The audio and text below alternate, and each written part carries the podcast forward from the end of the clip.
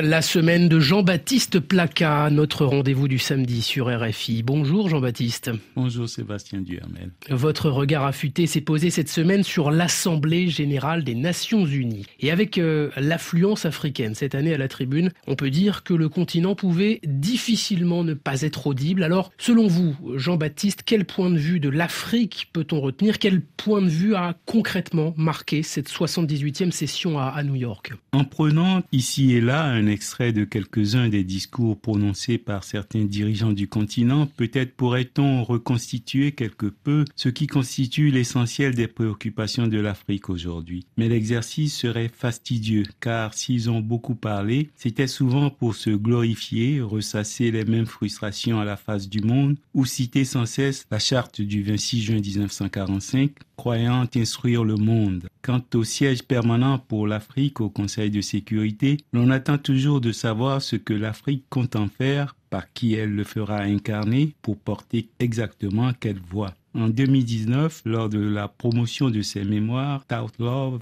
la diplomate américaine Susan Rice s'était permis, dans un de ses shows humoristiques qu'affectionnent ses concitoyens, quelques plaisanteries sur le défilé des dirigeants africains et leur suite à New York chaque année à l'occasion de l'Assemblée générale des Nations unies. Elle assimilait alors cela à un folklore grotesque, dispendieux comme on dit au Québec. Si Susan Rice n'avait pas été noire, d'aucuns auraient assimilé cette description peu charitable à du racisme. Mais comment l'en accuser lorsque l'on sait que du temps où elle était sous-secrétaire d'État aux affaires africaines, elle vouait une grande admiration et un profond respect à certains dirigeants africains, ne tarissant pas d'éloges sur le Botswanais Festus Mogae. Les dirigeants africains, Jean-Baptiste, ne méritent donc pas de telles railleries selon vous?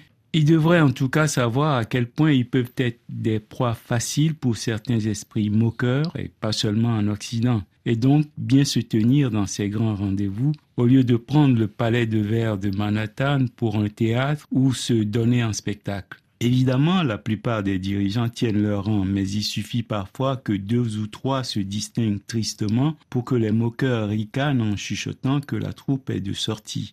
C'est d'autant plus triste qu'il fut une époque où, dans cette même ville de New York, certains chefs d'État africains étaient célébrés avec grand respect. Quelques-uns avaient même droit au début des années 60 à la Ticker Tape Parade sur Broadway. Rien à voir avec Tintin en Amérique ou quelque autre folklore de la déférence. Et ses leaders, c'étaient les Haïlé Sélassié, Félix Houphouët-Boigny et autres Sylvanus Olympio même lorsqu'après l'assassinat de John Kennedy en novembre 1963, ces parades se sont raréfiées, New York a continué à en faire l'honneur à ceux qui le méritaient vraiment, comme à Nelson Mandela en juin 1990. Alors avec euh, autant de prestigieux chefs d'État africains passés à New York, autant de brillants orateurs à l'ONU, l'Afrique, euh, Jean-Baptiste, ne devrait-elle pas considérer les carences euh, actuelles comme passagères?